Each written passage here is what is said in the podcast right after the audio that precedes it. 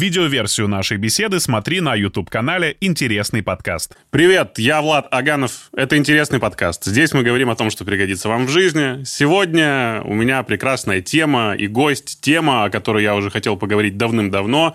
Это баня, ее культура и все прочие вытекающие из этого подробности. Гость Иван Бояринцев. Иван, Здрасте. Привет, привет. Всем здравствуйте. А, вы... Я, я с трудом подбираю слова, потому что три недели разговаривал на разных языках. Вот об этом поподробнее. Вы были в Мексике, в Сербии? Э, по дороге заехал в э, Дубай, э, заехал в Турцию, заехал в Германию.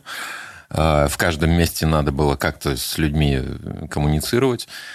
Поэтому э, это жесть. И везде а по бане, правильно в Мексике, Не, ну там просто пересадки, и надо было просто как-то вот ориентироваться в пространстве там, с людьми как-то. Э, что-то купить, там, поесть там, и так далее. А где-то на немецком, где-то на турецком. Там, Ташикюри Дарим и прочие вещи.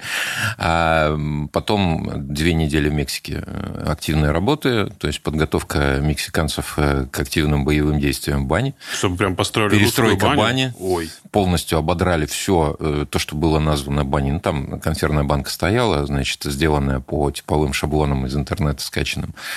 А мы ее полностью ободрали до нуля. То есть все, даже ободрали печку. То есть мы... Это общественная баня? Нет, это частный проект, это медицинский центр. Э, ребята, э, микробиолог, автор этого проекта, и он э, берет анализ крови, просматривает состояние здоровья по многим параметрам человека, смотрит его микробиологию внутри крови, и потом выписывает уже те рецепты, которые, значит, этому человеку необходимы. А так как Америка и Мексика. Это квадратно-кубовая такая э, история. То есть э, я до сих пор не понимаю, что делают лоукастеры в э, Америке, потому что там ни в одно сиденье вот эти задницы не помещаются просто никак.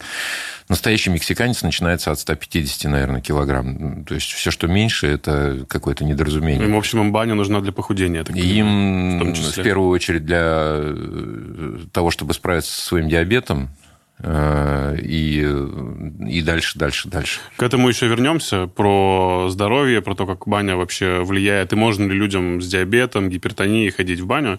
Э, мне хочется разговор построить следующим образом. Сначала про историю в бане, русской бане, как она к нам пришла, про обряды и про прочие вещи, которые остаются почему-то Так, это, это примерно кадра. первая неделя пошла, дальше. А, второе, это культура и образ бани, который сложился в нашей стране. Еще Не совсем на полгода, верный. хорошо. И третье, в общем, все наши любимые вопросы, температура, можно ли есть, пить и так далее и тому подобное.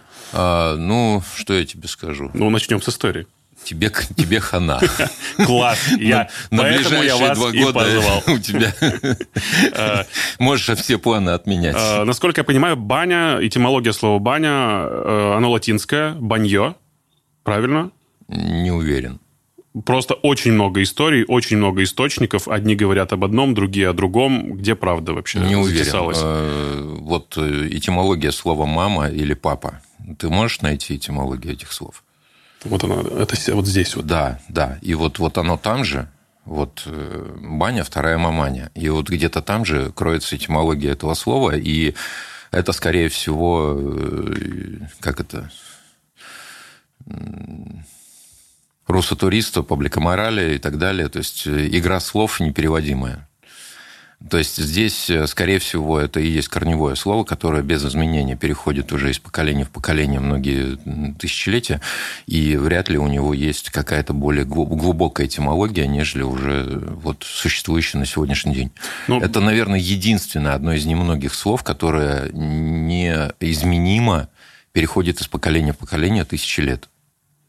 То есть, не знаю, там, ну, я тогда не жил, э, утверждать не могу, но по всей обозримой э, истории э, оно идет без изменений. А тогда давайте про прообраз. Первая баня, опять же, из источников, которые я проштудировал перед нашим с вами сегодняшним подкастом. Ты готовился? Ну, немножечко было. Ты а, просто неимоверный грех взял это, на Это скифы. Нет, это очень опасно, потому что потом можно кончить дудем. Если начнешь готовиться к кончить, интервью... Кончить дудем – это что-то очень такое Не, он нормальный Не, парень. не, не в, не в эту тему. да. Он нормальный парень. Это скифы и юрты, э, которые Ни хрена подобного. Сразу войлоком. могу тебе сказать, что это Ну-ка, давайте. Э, полная чушь по той простой причине, что в, свое, в свою бытность э, я еще только начинал заниматься баней. А В то время у нас начались э, около нашего города на моем любимом э, родном таком с детства знакомом озере Тургаяк. Э, это- Челябинская область. да, младший брат Байкала, прозрачнейшее озеро, там 40 километров в обхвате, и там есть одно единственное значимое место, которое называется Остров Веры или Остров Святой Веры. И там археологи начали копать, э, их слегка финансировало государство, и им постоянно чего-нибудь не хватало, им нужна была помощь, и я как-то подписался им помогать, и три года я время от времени там появлялся. И э, много-много ночей э, провел с археологами за разговорами. И до сих пор люблю на эту тему э, побеседовать с различными исследователями. И как раз на острове Веры один из объектов из 150 объектов на 6 гектарах представляет 6 гектар земли, и на них 150 археологических объектов, э, то есть описанных, исследованных там ну, 18, 20, 30, э, не больше. Э, Хорошо исследованных буквально единицы. И вот один из э, описанных и частично исследованных объектов э, не нашел другого объяснения, как нежели только баня.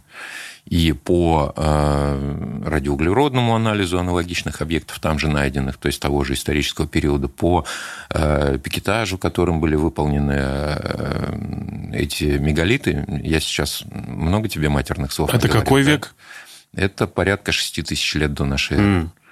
И, э, соответственно, этому строению, которое не имеет другого просто вот э, логического обоснования, ну, кроме как баня, по своему расположению, по, своей, э, по своему предназначению и так далее, там можно долго об этом рассказывать. Ну, вот просто за что купил, зато продал. Да? Это землянки. Раньше же, по-моему, в землянках Да, делали, такая да? земляночка на берегу э, озера э, с выходом на воду, то есть тут выход сразу в воду. Разве будет нормальный, реальный человек, значит, разумный человек делать выход из э, своего помещения здания, да, из своего дома сразу в воду?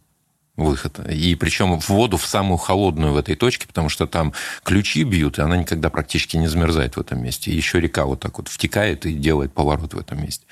Поэтому такая там полынья, получается, практически последняя замерзает осенью, и первая открывается весной. И э, вот эта вот банька одна из самых, наверное, древних, э, или, наверное, самая древняя в истории мною изученной, она имеет 8000-летние э, корни.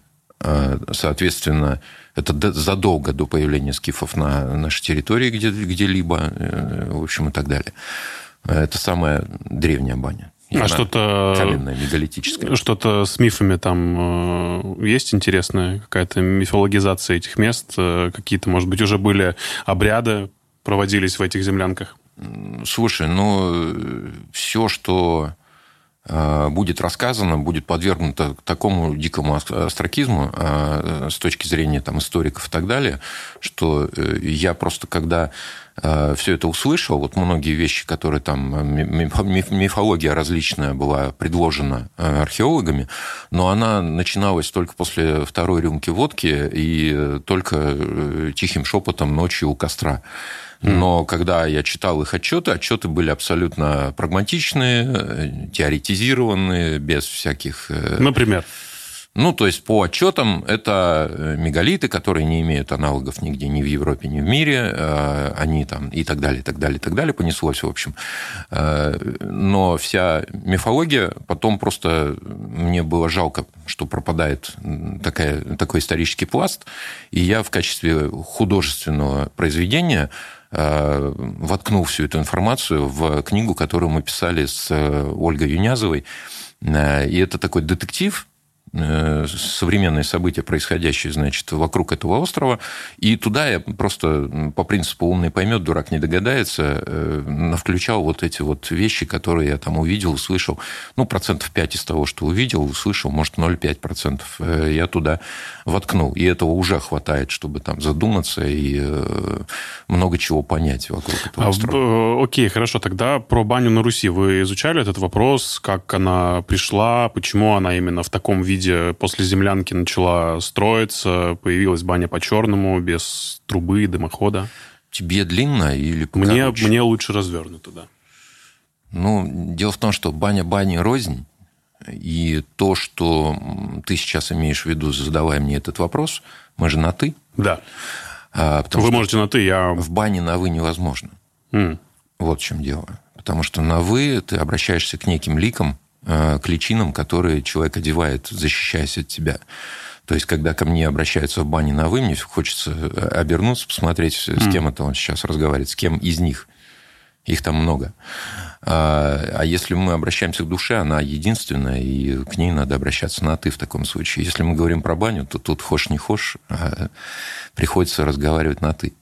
Итак, э, если говорить о э, бане э, в бытовом значении, именно не в традиционном, я не понимаю слово tradition, потому что это, знаешь, как tradition – это иностранное слово, принесенное, э, значит, на нашу землю, и оно не дает понимания того, что на самом деле пытается объяснить. То есть само, само по себе слово. Слушай, ну, мне кажется, традиция, она все-таки вытекает из э, привычки, обряда и так далее и тому подобное. То есть традиция – это то, что передается из поколения Давай в поколение. любое слово разбираем, что такое обряд. Было что-то голое, обредили во что-то удобоваримое. Э, ну, мне кажется, обредили. что обряд – это то, что традиция, которая наделена смыслом. Ну, то есть обредили. То есть есть что-то голая истина, ее одели да. в какие-то красивые одежды. Да. Дальше. Есть э, другое синоним этого слова. Э, это будет сказано бытование или обыт. То есть, потому что так было обычно. И это было в быту. То есть это все корни одного слова, ну, то есть один и тот же корень. Э, соответственно, если это обычно, если это бытование, то это обыт. И это древнее русское слово, которое сейчас не используется для описания э, того, что ты хочешь э, мне сказать. Но используется иностранное слово, то есть вы принципиально против традиции? Нет, я не против. Я против э, того понимания, которое оно в себе несет. Потому что, когда ты начинаешь объяснять это как традишн, то это некое нау научно обоснованное знание, которое было неким человеком собрано в неком месте и как-то описано, а потом передано другим людям. Ну, а своим же. Да, и это получается, как э, русскую пословицу или поговорку взяли, перевели на английский язык, потом перевели с английского на русский обратно, передано другим людям. А делали это люди науки. А наука со времен Петра принадлежала не, россий, не российским людям, да? то есть не русскоязычным людям. И в результате, получается, э, леди, покидающая автомобиль, прибавляет ему скорость, баба с воза кобыле легче. Смысл теряется в корне. И из-за этого мы потеряли огромное количество корневых э, смыслов из песен, из э, обрядов, из э, обыта. Потому что если раньше это защищало человека от различных недоразумений да, и давало ему способность выжить, то сейчас это стало просто клюква. То есть это стало просто ну, картинка того, как вот люди почему-то так жили. Непонятно почему и зачем, но почему-то они вот так вот жили. Вот зачем-то они пели вот так. А потом, э, когда начинается конкурс художественной самодеятельности, где, значит, показывают э, традиционные песни, то э, группе, которая поет эти песни, дается 5 минут на то, чтобы выступить. И, а, скажем, песня ну, Камышенко, она поется 47 минут. Причем это только половина куплетов. А, а им дается 5 минут. И они режут половину, да, и потом э, выходит э, какой-нибудь коллектив и объявляет э, «Провожала маты сына у солдаты». И с этого куплета начинается песня, и обрезается еще до того, как кончился смысл этой песни. И тогда в этой песне смысла вообще нет. То есть она просто теряет все. С баней примерно то же самое, кстати, происходит. То есть, когда в момент ты... она потеряла тот смысл, который был Она не потеряла изначально. этот смысл, она, к счастью, не может его потерять, э, потому что... Э, ну, давай вот теперь возвращаемся э, к бане, да, то есть если мы говорим о, не о традиции, а о быте, о бытовании или об обычаях, то мы говорим о выживании. Понимаешь, традиция нужна просто для того, чтобы описать то, как э, клево люди жили. Что они там делали. Это, это просто описательная Слушайте, история, ну... которая не приносит никакой э, корневой информации. Интересно, что через э, традиции быт описать можно, а наоборот, я так понимаю, что не получается, да? Но и через mm. традиции трудно описать быт. Практически нет. Mm. Через традиции, э, через э, ну, вот то, что нам э, дают как традиция, зачастую, э, наукообразно, Э, с подтверждением фактов, с описательной э, всякой там, с той же этимологией и прочим, да, то есть а сразу отрезается все, что не имеет э, научного обоснования. Да? То есть вот если ты был на этносборах и э, не записал отчество того человека, который тебе спел эту песню, этой песни не было. Ее просто ты не можешь включить в отчет, потому что а, Антон э, Иванов пел, э, не записали, что он был Семенович. Ну, я сейчас утрирую, но специально для того, чтобы было понятно, как происходит э, образование того, что потом называют традицией. И половина традиций просто теряется вот из-за таких глупостей.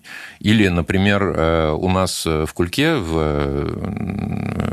Института культуры, в Институте культуры, в кафедре э, этнографии э, были собраны огромное количество материалов. Они были на катушках записаны, в то время еще были катушки. На катушках они были записаны, и многие этнографы потом, ну и всякие народники, они пытались, значит, выпросить у э, ректора, ну, у э, завкафедры или кто там э, вот владел этими записями, выпросить у него, чтобы, значит, это дело петь, передавать, исполнять и так далее. А, ну, типа, мы тут столько вложили, и вам просто на халяву сейчас это все достанется. А потом эти катушки просто обсыпались, и все. Потому что их надо было перематывать каждый месяц, их надо было переслушивать, их надо было описывать, их надо было оцифровать, их надо было там так далее. А когда сунулись, уже не было ничего. Так что с бытом баня, э, так плане вот, выживания?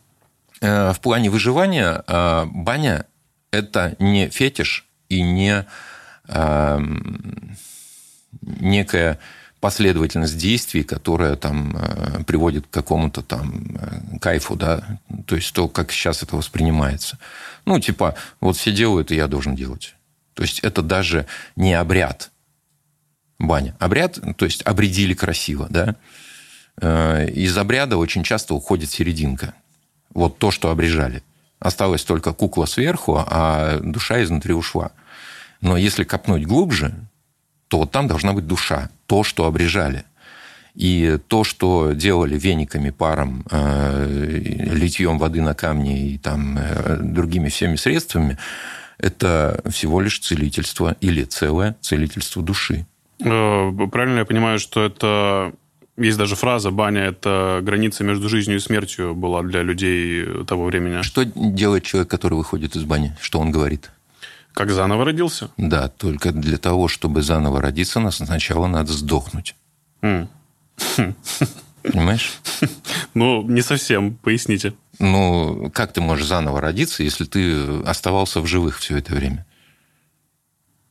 Ну, то есть вы сейчас говорите про перерождение, которое происходит да. каждый раз, когда человек посещает баню. Да, каждый раз, когда человек заходит в баню, если он пришел Э, в баню для того, чтобы заново родиться, он должен покинуть свое тело в какую-то секунду, хотя бы на мгновение.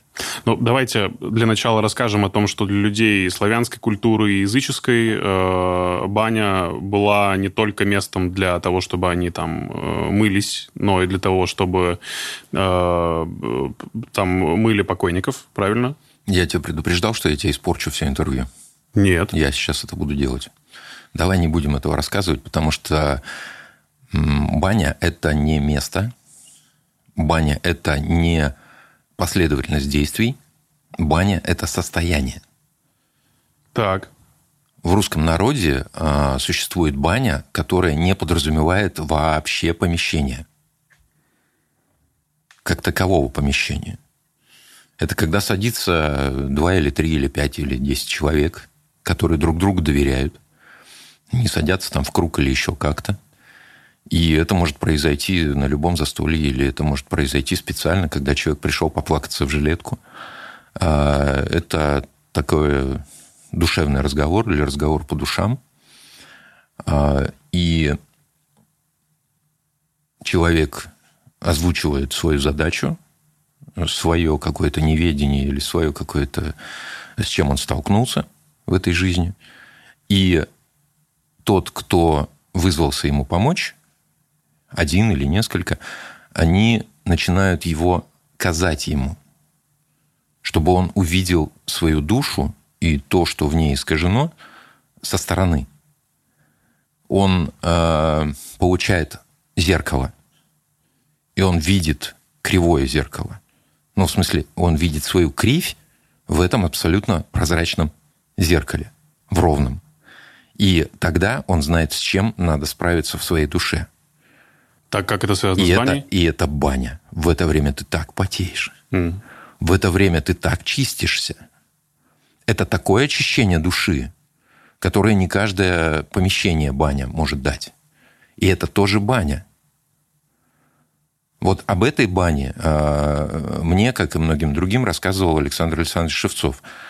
Э, я бывал у него на семинарах и с радостью еще не раз еще туда поеду и съезжу, и с ним пообщаюсь. Э, он ну, из роду скоморохов, и традицию вот эту он э, несет и передает. Ну, точнее, этот обряд, в том числе и про баню, он тоже вот про такую баню он рассказывает. А что, можете поподробнее? Я не совсем понял. Приходит э, человек э, там, в компанию других людей, в гости домой. Я сейчас не буду давать тебе методику, иначе кто-нибудь с дуру ее возьмет и э, изломанную ну, То есть мы говорим повторять. про что-то сакральное и Я говорю немного только даже... о той сути, которая должна произойти.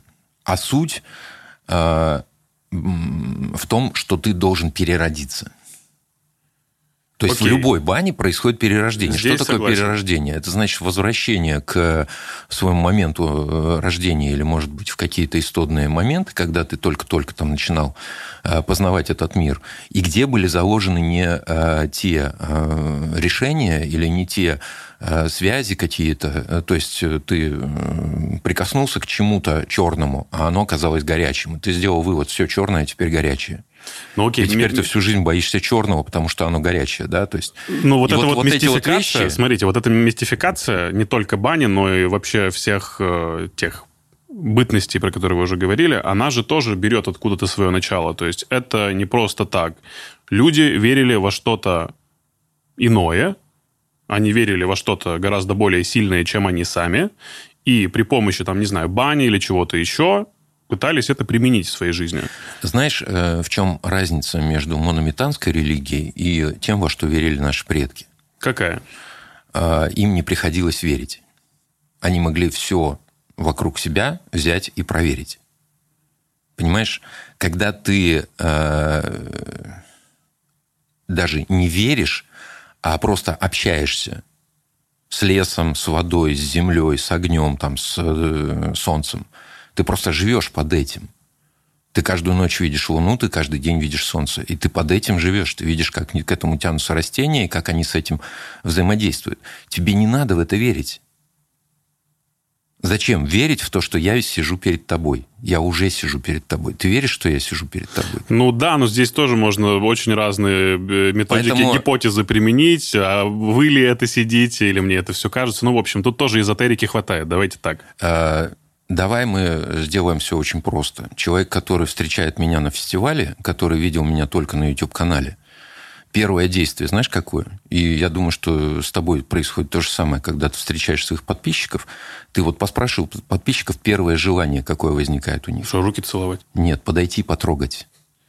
Потому что он видит картинку, но он не воспринимает тебя как живого, потому что он все еще видит тебя через YouTube. Так. Поэтому ему надо подойти и тактильно ощутить. Вот возьми меня, потрогай, и все. И тебе уже не надо верить или не верить. Ты тактильно все ощутил. Понимаешь? Понимаю. И вот как это связано вот с религией? В этом разница между мистификацией бани и реальной работой бани. Ты просто заходишь и все трогаешь. Где эта тонкая грань проходит? Ты же все равно вот это вот... Мы сейчас говорим про душу, не про физическое тело, а про то, как душа высвобождается от части. Это не совсем про тактильное. Протяни вперед руку. Вот так поставь ладошку. Так. И я сейчас э, дохожу до момента, пока не появится вот теплая грань. Есть. Это тактильно. Видишь? Так. Но я тебя не трогаю. Я потрогал одно из твоих тел. Это одно из э, твоих внешних проявлений твоего тела. Эта штука называется сопь. От этого произошло слово особь. То, что около соби, это особь. Так вот, вот это не особь, потому что здесь нет вот этой грани. Mm-hmm. И я сейчас только что потрогал твою душу. Одно из проявлений твоей души. Это тактильно. Когда ты знаешь, что и как трогать, ты можешь тактильно на это воздействовать. Это очень тактильно. А, и в это не надо верить, это надо всегда проверять, это надо трогать. И это отличает э, религию от реальной жизни. У нас в бане нет религии. Необычный выпуск, конечно, получается. Хорошо, мне это и нужно. Э, давайте так. Э, я знаю, что вы э, очень любите баню по-черному и говорите о том, что если бы была возможность, прям надо каждую субботу именно в баню по-черному ходить. Почему? В чем ее прелесть? Ну, живой огонь. Давайте расскажем еще, что такое баня по-черному. Давай. Я, я... Бывал, я бывал однажды в своей жизни в Хакасии. Ой. А я однажды угорел в бане по-черному. Прям Никогда не забуду, да. То есть я очнулся только на следующий день в обед. То есть меня там, не знаю, как там, что там со мной было. Что, один пошли? Нет, я ходил с мужиками, но я был внизу, а мужики наверху. И, видно, я был мальчишкой, а они все-таки крепкие, здоровые мужики. Я туда наверх не полез а, и где-то хапнул угара. Почему угар оказался внизу, хотя угарный газ должен идти вверх, да? Э, я, об этом можно спорить до бесконечности, то есть у него малярная масса ниже, чем у кислорода, и вроде как он должен подниматься вверх, а вся остальная э, воздушная смесь должна опускаться вниз. Это моя больная э, тема, поэтому я ей уделю немножко внимания. Я сейчас, э, знаешь, занимаюсь тем, что реабилитирую свои высказывания. Я однажды в одном видео, ну, это сознательно сделал, потому что это хорошая ловушка для того, чтобы набить кликбейт потом на видео. Сейчас это видео набрало 9,4 миллиона просмотров на данную секунду. А, только за счет, ну, не только, конечно, за счет этого, но и в том числе за счет того, что я специально допустил вот эту вот э, ошибку. То есть я сказал о том, что угарный газ э, тяжелее воздуха, и он опускается вниз, я его оттуда забираю трубой и вывожу на э, улицу. На самом деле все так и происходит, только он опускается вниз не за счет того, что он тяжелее, а за счет того, что он перемешивается с остальной массой воздуха. У них почти равная малярная масса, и он просто из-за системы живая баня или живой живой дом, он выводится вместе с остальными массами воздуха. И, ну, а вообще считать малярную массу воздуха – это очень неблагодарная затея, потому что там 70% э, обычно э, вообще озона, а, а, азота, э, и сейчас вот опять я оговорился, не... Напишите правильно, озона или азота. Да-да-да.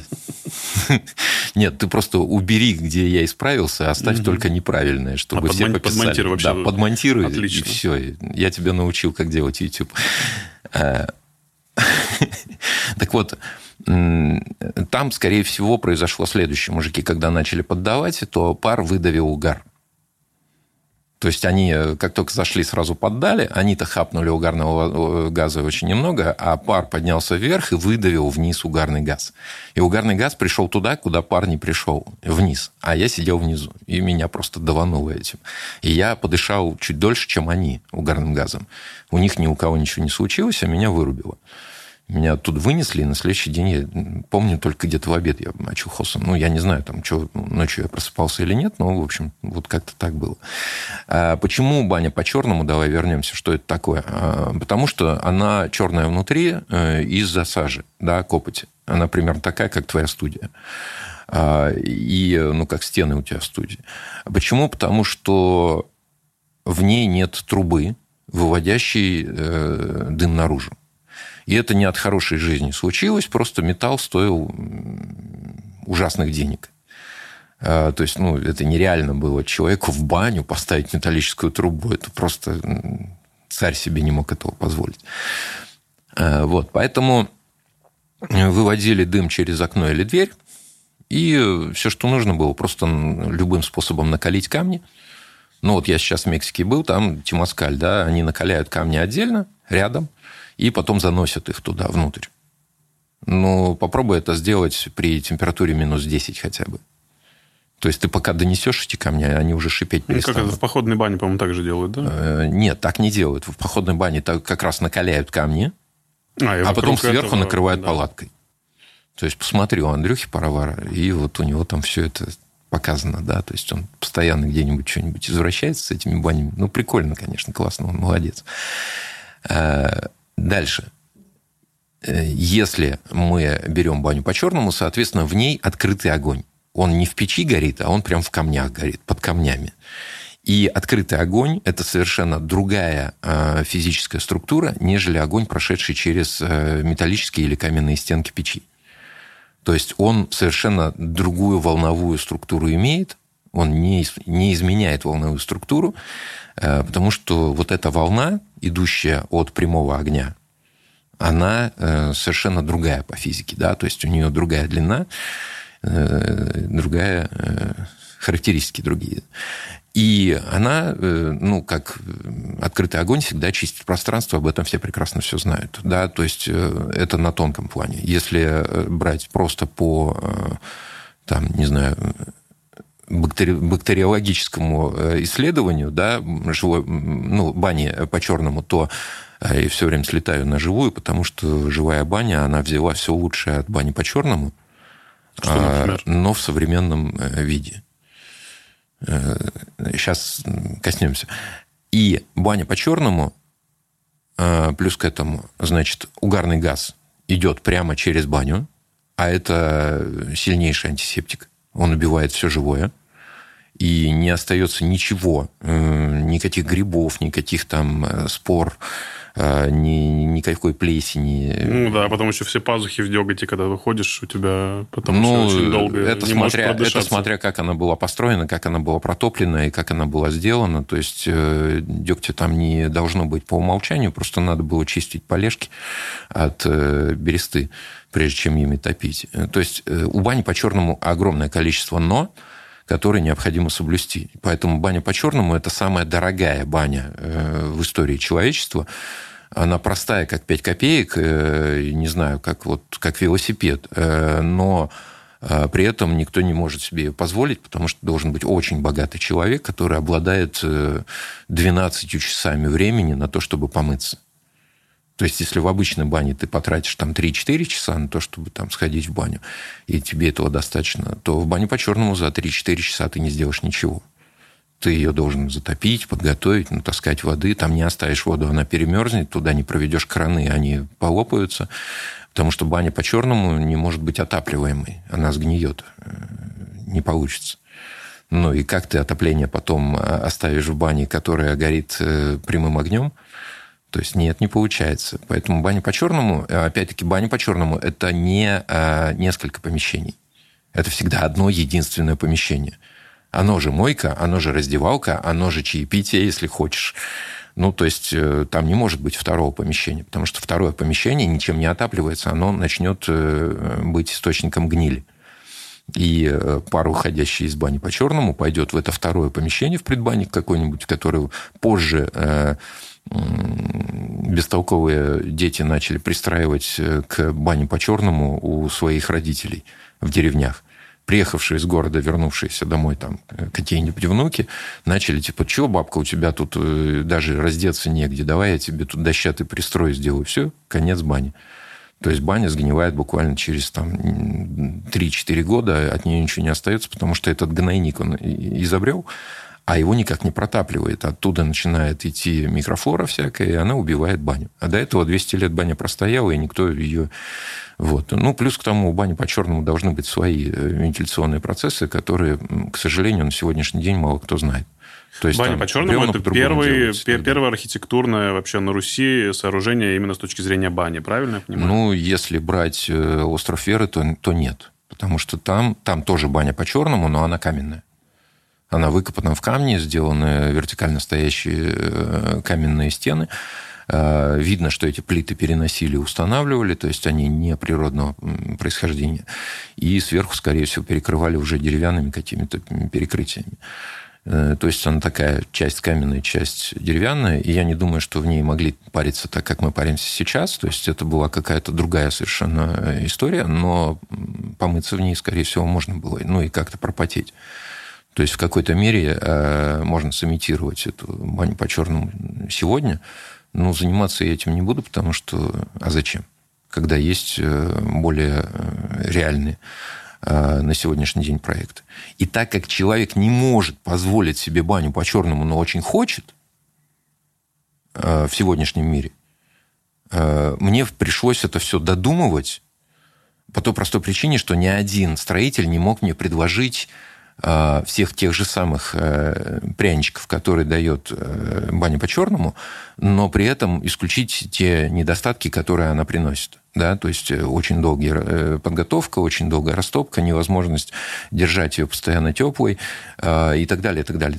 Куча там всяких минусов, но опять-таки сажа по стенам там и прочее, это все отпугивает клиентов, а мне надо было зарабатывать деньги. И поэтому мне пришлось придумывать все те плюсы, которые дает баня по черному, в бане по белому. Ну, там еще помимо бани по черному и по белому есть промежуточное, это по серому. Ну правильно? да, такой рзац на тему бани по черному.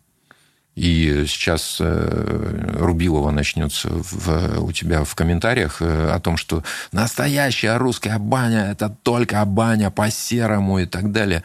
Блин, ребята, если бы вы понимали просто экономику, вы просто занимаетесь сейчас политикой, пытаетесь э, политизировать эту тему и решить, какая баня честнее, лучше и правильнее, да? Но политика – это всегда перепачканная в дерьме экономика. А, поэтому вот то, что э, диктует карман, тем и пользуемся. То есть никогда не бывает политики. Вот политики ее не существует, есть только экономика. Это не мои слова, это Потапенко, Дима э, выдает. А, но это относится и к бане тоже, потому что это всегда экономика. Почему баня по-черному, а почему в баню ходили голыми? Белья не было. Ну, в том не числе, было. да. В том, в том числе, числе не было. Не было таких плавочек, там, трусиков, бюстгальтеров, которые Чтобы можно быть было... нагим перед Господом. Да, но... Да хрень это полная. Убери вот эту вот всю э, альтернативную версию, да, и останется просто голая истина. Да просто не в чем было пойти, да. Девка могла пойти в Паневе, но зачем ее же потом стирать? А Слушайте, она идет в баню по-черному, она выйдет вся в саже. Э, насколько я знаю, потом не что еще и общественные бани очень долгое время посещали все друг с другом, мужчины и женщины, Давай начнем. не было разделений, все были голые. Мы же с тобой последовательно идем от Адама до Потсдама, а, поэтому давай все-таки начнем не с общественной бани, а с бани по-черному. И баня по-черному – это и есть первая общественная баня. Потому что э, иметь баню по-черному на одну семью или в одну харю ее топить – эта история не, не из дешевых. Строилась одна баня на, на чуть 10 не всю семей. деревню. Да, да, ну да, вот да, представь, да. человек должен потратить на то, чтобы ее обслужить, эту баню, он должен потратить всю там субботу. Э, или все воскресенье. Поэтому был специальный человек, банник. Да ни хрена подобного. Нет? Почитай Шолохова э, Леха Бесконвойный. Э, есть э, у него рассказ Леха, Леха Бесконвойный. Кто-то же должен был всех мыть. Это вот такая вот история про баню, про одного единственного мужика, который вот Бесконвойного его звали, потому что в воскресенье его никто не, даже под конвоем не мог э, заставить работать. Все шли в колхоз работать там на сверхурочные, там чего-то, а его хоть убивай. Но и от него все просто отступились, потому что каждое воскресенье он топил баню. И он весь день посвящал бане. И вот этот вот рассказ, он прямо вот э, картинка про то, как делать не надо.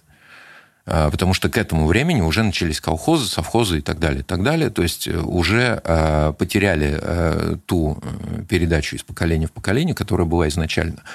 Баню невозможно построить на одного, потому что у тебя, во-первых, нет бензопилы и Урала, который привезет дрова.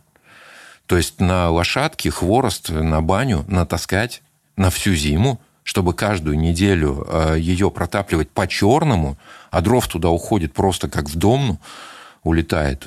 Это нереальная экономическая история. Поэтому это делается общиной, это делается помощью.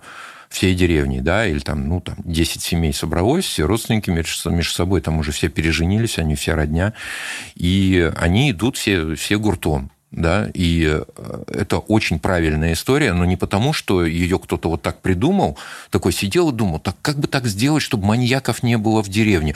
Разденем всех и сводим в баню. Люди уже друг на друга насмотрятся, он с самого с малолетства, там, с первого года уже видел и такие, и такие, и такие, и все, ему уже подглядывать в окошко не придется в бане э, это просто следствие того, что пришлось сделать из экономических соображений.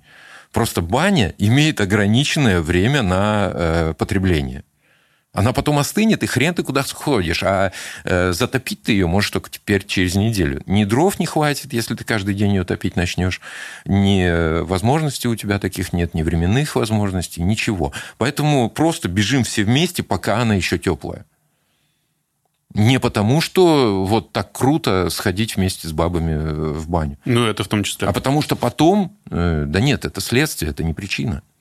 А потом это начали уже выдавать за причину и за там, блуд, разврат и прочее. И уже э, позже пришедшие э, товарищи, которым баня прямо поперек горла, она и до сегодняшнего дня им поперек горла, они начали объяснять, что это вообще прям страсть земная, и нельзя туда ходить. И мракобесие. И мракобесие, mm-hmm. и блуд а, как это, мракобесие и джаз. Вот. А баня по-черному была вынуждена стать голой. Вот как сегодня э, в Европе вынужденно ходят голыми в сауны все вместе, и мужчины, и женщины. Знаешь почему? В смысле, у них один разряд? Или они все вместе идут голые в, ба- в сауну, садятся на простыночки, и мужик с веслом, значит, машет на них э, паром. Ну и что там в этом Европе, расскажите нам. А, это очень простая история. Если ты пришел в трусах, то ты можешь сесть на лавку прямо в этих трусах. Иначе лавка тебе жопу обжигает. А в трусах ты еще можешь. Через тряпочку она там сел, привыкнешь, все нормально. Если ты зашел в трусах, тебя выгоняют из сауны. Русские часто заходят там в трусах, потому что им стрёмно э, сидеть там голыми и смотреть, как на все на него смотрят. Это же сразу такое ощущение, то есть вот представь, вот ты зашел, да, голый, ну, это, да, сел, надо психологически подготовиться. И первое, что ты будешь э, ощущать, это как все смотрят на твой член.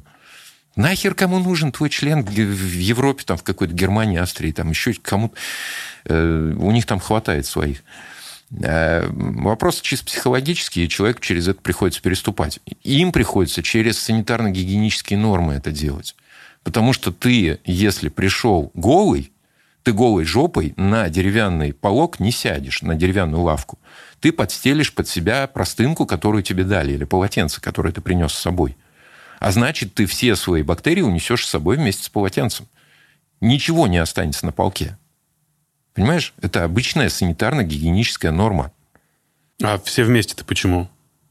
Да экономические соображения. Mm-hmm. Элементарная экономика. Иначе надо делать женский мужской день, и те бабы, которые приехали вместе с мужиками, сегодня уже не помоются, значит, не заплатят. Здравствуйте, я что, деньги буду терять? Я должен и бургеры, и бургершу попарить одновременно. Потому что мне с них надо заработать. Это обычная экономическая Вот, кстати, история. очень хорошо, что вы затронули тему общественных бань, потому что ну, все знают, что как раз, когда уже строили бани в деревнях на там, колхоз или совхоз, э, начали активно люди переезжать в города, для этого начали строить общественные разряды, все туда начали ходить, индустриализация, промышленность и так далее, и так далее. Петр Первый. Нет, нет, не Петр Первый. Еще раньше? Позже. Основная история рождения общественных бань, она случилась все-таки не при Петре. Да? При Петре там э, случились, например, роддома, да? то есть были mm. построены роддома для э, рожениц, которые не могут по-нормальному в бане родить. То есть для э, каких-то больных нищих, которые вот по-нормальному в бане родить не могут с повитухой. Вот для них там строили роддома. Уже Екатерина да. Великая. Ну, и при Екатерине там. Я, я не могу сказать исторически, в какие моменты это случилось. Я просто слышал о том, что был такой указ. Не-не, я именно про баню. Баня при ней появилась? Э, общественная? Да. Знаешь, вот свое такое массовое развитие в том ключе, в котором мы ее сейчас вот э, в изуродом виде видим, к сожалению, это так, она получилась с момента отмены крепостного права. Это 1861 год. И буквально там за десятилетия за первые же десятилетия с момента отмены крепостного права э, начали строиться огромное количество бань. Как раз То для есть... того, чтобы обслуживать большой поток людей, которые да, приехали из деревень, да? Потому что помещику сказали, так, ты больше не имеешь права э, держать крепостных. Все. Он такой, О, класс! Я всех этих э, бесполезных, нетрудоспособных и бессмысленных работяг нанимать к себе не буду, они были для меня обузой приличной со своей сворой детей и так далее, и так далее. Нате вам э, паспорта, валите в город. Все, ищите себе лучшую долю, и города взорвались просто. А города э, – это дикая антисанитария, это no water-клозет, то есть это туалеты на улице, это многоэтажные сараи-бараки, в которых люди живут э, и в шаме делятся с бешеной скоростью друг с другом. И вот чтобы хоть как-то справиться с надвигающимися пандемиями, надо было срочно их как-то мыть. Да, да, да. Не было душа, не было ванны, не было воды, проведенной в каждый дом. Э, воду носить, чтобы помыться, ну, это умыться, да, ты принесешь, но чтобы помыться, это только Байрин мог себе позволить. При этом государство очень четко понимало влияние бани на социум и сохраняло очень долгое время одну и ту же плату за посещение, там чуть ли ну, не копейка. Да, да потому что иначе просто долго. город сдохнет. Просто да. придет чума. И надо было всех перемыть. Сразу веник тебе давали, мыло. Несешь с собой. Может, mm. В каких-то банях несешь с собой, в каких-то... Ходила, да, уже? Неважно. Важно другое. Э, ты в такой ситуации, если ты лег внутри парной, ты отобрал, сука такая, у семерых человек место, где можно посидеть. То есть ты не имеешь права лечь. Если ты лег, ты всем остальным не дал погреться. А там очередь 300 человек стоит. Ну, с точки зрения физиологии, это ты правильно сделал, потому что ноги тоже должны быть в тепле. Ну, кто об этом заботится? Ты же ну, уже понятно. заботишься только об одной ну, единственной ясно. проблеме, антипандемийная история. Чтобы чума не началась, чтобы вши не побежали по всему городу, они и так бегают. И надо раз в неделю хотя бы э, отмывать весь город. А город огромен, а бань мало. И рождаются а-ля сандуны. То есть э, два брата грузина, ну точнее актер, актер бывший, да, да, да. Э, грузинского происхождения. Э, С псевдонимом Сандунов? Да. Угу. Ну, у него жена Сандунова. И он рождает сандуновские бани. Причем он их родил абсолютно от отчаяния. Так, это, подожди, а потом их перепродал. Кто из нас э, только что заработал денег за рекламу? Думаю, что я. Ну, долю будешь платить. Хорошо. И э, после этого рождается еще несколько бань общественных, но во всех этих банях э, экономика, просто экономика и э, здравый смысл рождает один и тот же процесс. Ты должен зайти, быстро погреться, да, и потом не засиживаться в мойке. Поэтому в мойке чуть холоднее, в парной дико жарко, дико чтобы жарко, ты не факт. пересидел. До сих пор так и есть в общественных банях. И это подается как высшее благо для человечества.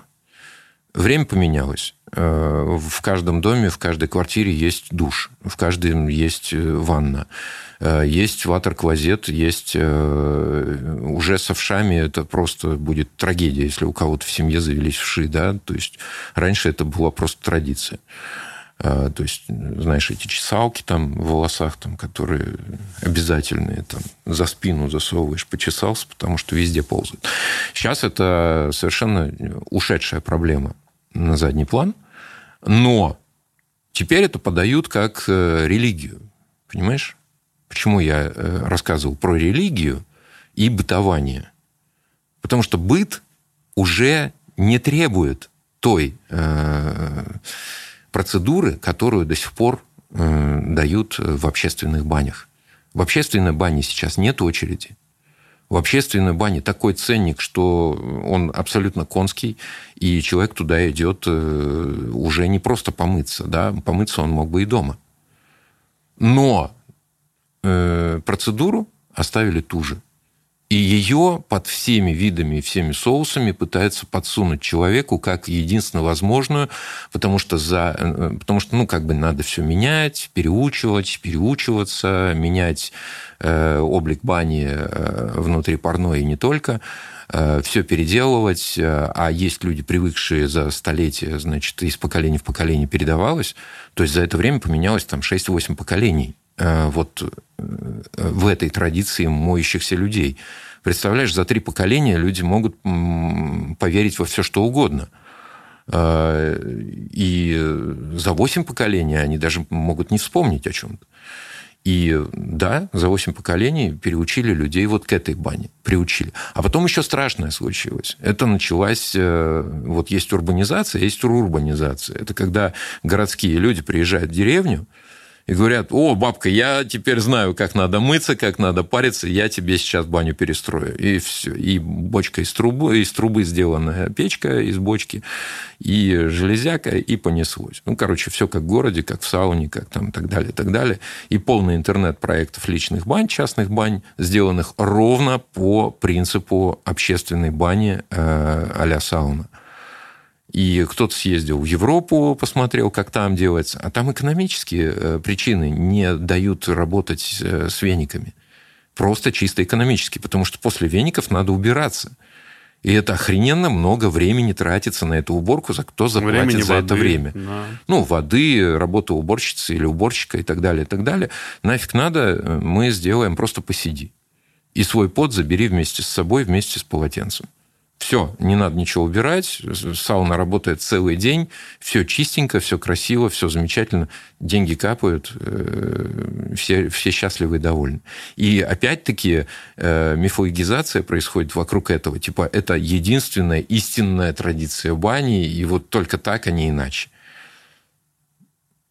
Маркетинг, маркетинг – великая вещь, да? Да. Э, то есть все э, вещи, когда тебе говорят, так не может быть, потому что не может быть никогда, и когда аргументация уходит на второй план, а выходит только э, такая голая какая-то, ну, тупо заявленная истина, не приемлющая других мнений, эта штука, ну, не для меня. Ты, кстати, в курсе по недавним исследованиям, ну, правда, это американцы у себя там проводили, 78, а, что ли, процентов народного населения, которых они э, тестировали, не способны э, воспринимать аргументацию. Они просто берут, э, вот что сказали, то и услышали. И это, это ну, и это, кстати, да, они не, не, про, не проверяют факты, это точно, да. Да, да. и ну, это, это вот сплошной ТикТок. Причем это ТикТок в голове. Вы знаете, что я недавно понял, когда рассуждал относительно своей любви к бане? Э, ну, в любом случае ты начинаешь выстраивать параллели с детством, и совершенно точно отношения с баней это вот как отношения с родителями. У тебя все тянется оттуда. Если у тебя было плохо, то тебе сейчас баня не нравится. Если тебя как-то там переводили в нее, либо там неправильно тебя мыли и так далее и тому подобное. А если научили хорошо и верно, то сейчас ты ее любишь. Вот это Э, отзывается у вас? Вы примерно так же думаете? Баня – это э, про привычки из детства или можно как, полюбить какую, баню в возрасте? А, какую музыку ты любишь? Ой, хороший вопрос. Вспомни э, возраст, когда тебе эта музыка понравилась. Вот э, это было время, когда ты влюблялся. Это было время, когда ты...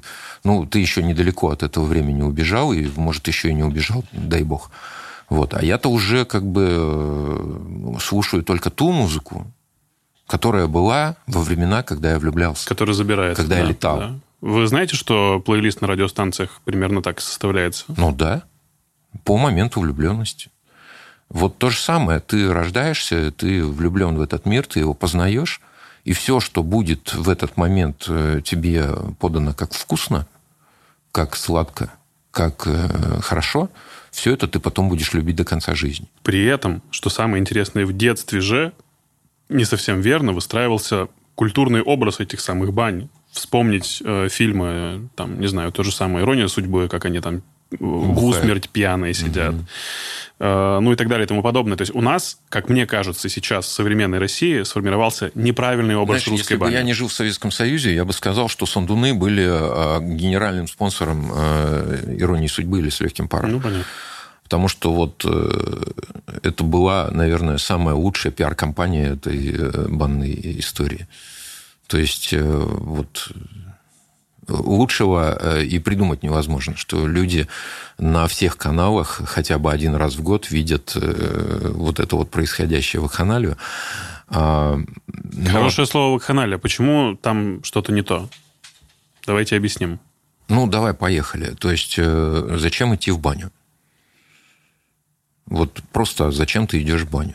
Если ты идешь туда нажраться, то почему ты не идешь ну, в кабак? Да, я думаю, что там понятная логика. Каждый Новый год мы с друзьями, ну, чтобы обновиться. Типа 31 не декабря, факт. чтобы не вступить факт. чистенький в Новый год. Мне кажется, Если логика ты хочешь такая. обновиться, помедитируй.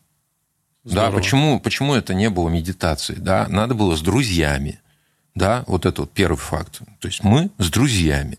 Ага, то есть это клуб по интересам. То есть, первое – это клуб по интересам. Второе – это место, куда не впущены бабы, они не помешают бухать.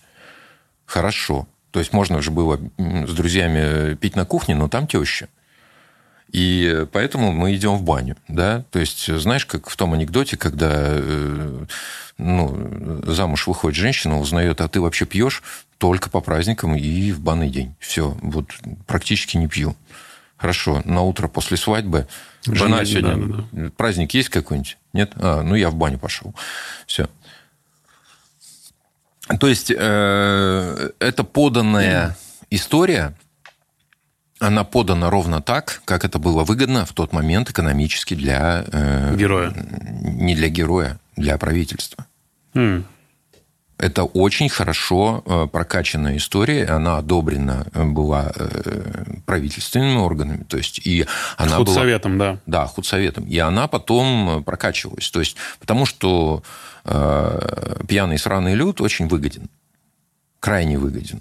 Он всегда в косяках, он всегда замазан, его всегда можно э, вдоль и поперек построить при, при необходимости. При том, что сейчас действительно огромное количество советских фильмов, оно подвергается критике, сомнению, переосмыслению с точки зрения психики и вообще логики потому что, ну, я с вами абсолютно согласен, что худсоветы решали Нет, как и в положительную сторону, так и в выгодную для себя. Только не начинай про «ну, погоди». И... Э, не, ну там Москва слезам не верит, сейчас все говорят о том, что вот этот Гоша, на самом деле, как его все привыкли любить, какой он весь такой шикарный, роскошный, очень жесткий манипулятор, потому что он взял, ушел, чуть что-то ему не понравилось. Нет, ну, то есть, там можно... все, все, правда, можно подвергнуть сомнению. Любое художественное произведение, на котором э, нас воспитывали, Э, можно подвергнуть э, такому анализу, что там камня на камне не останется, да, то есть э, та же там ассоль, да, сумасшедшая девочка, которая ждет дефлорации, в... и ей пофигу кто, лишь бы под алыми парусами, то есть, ну, это просто вот бред силой кобылы, а его подают сейчас как образец поведения каждый выпускной вот эти вот алые паруса, причем это шхуна не российского производства, идет, значит, под алыми парусами э, по Неве, э, и все радуются, и все восторгаются. Ну, пипец. То есть вот если ты начинаешь ковырять внутрь, то там не остается камня на камне от любой э, вот такой вещи, на чем нас воспитывали. Обряд, опять же. Ну да, это обрядовость, и она имеет экономические корни. То есть это все имеет экономические корни. Помнишь, с чего э, начался наш сегодняшний разговор еще до интервью? Ты спросил, есть ли, как ты это назвал? Ну, спекуляции на вашей теме. А, спекуляции на теме бани. Кто ну. спекулирует на теме бани? И я тебе сказал все. Ну, понятно. Все поголовно, а я вы? в том числе. Угу. Естественно, я же зарабатываю на этом. Баня – это так же, как все в этом мире, это экономика. Это в первую очередь экономика, и только потом уже э, все остальные вопросы. То есть, если я не хожу в аптеку, я экономлю деньги. Если я не болею, я экономлю свою жизнь. Это экономика через этику и эстетику. Ну, и через здоровье, и через э, здравый смысл. Но это экономика, потому что экономика – это выживание. Это не деньги. Вернемся к образу бани и культуре, которая прививалась не совсем правильно с точки зрения здоровья, опять же. Э, худсоветы решали, и им было экономически выгодно, чтобы ребята, которые пошли на 31 декабря в фильме «Ирония судьбы» или «С легким паром» мыться, пить и улетать в соседние города. Э, Кому принадлежала эта баня? Кому принадлежала Государству. эта баня? Кто зарабатывал на этой бане? Государство. Кто подписывал разрешение на выпуск этого фильма? Государство. Генеральный спонсор проекта. Все очень просто. Экономика. Им очень выгодно, чтобы люди э, туда ходили в то время. Потом mm-hmm. уже ее приватизировали, передали снова э, частным лицам и так далее, и так далее. Но в то время это была государственная структура. При том, что если так задуматься, действительно правильности посещения бани ну, ни в каком из художественных и широких фильмов и ни книг, и литературы, нигде тебе, вообще нет. где Куравлев играет банщика, ни в «Иронии судьбы», ни в других местах, где показывали баню, даже в «Гардемаринах», уже более свежее произведение, даже там баня не была показана по-человечески. То есть там тоже избиение какое-то младенца было. Просто. Ну, про фильмы из 90-х, да. И Варфоломеевская ночь думаю, просто что... была э, показана в э, бане.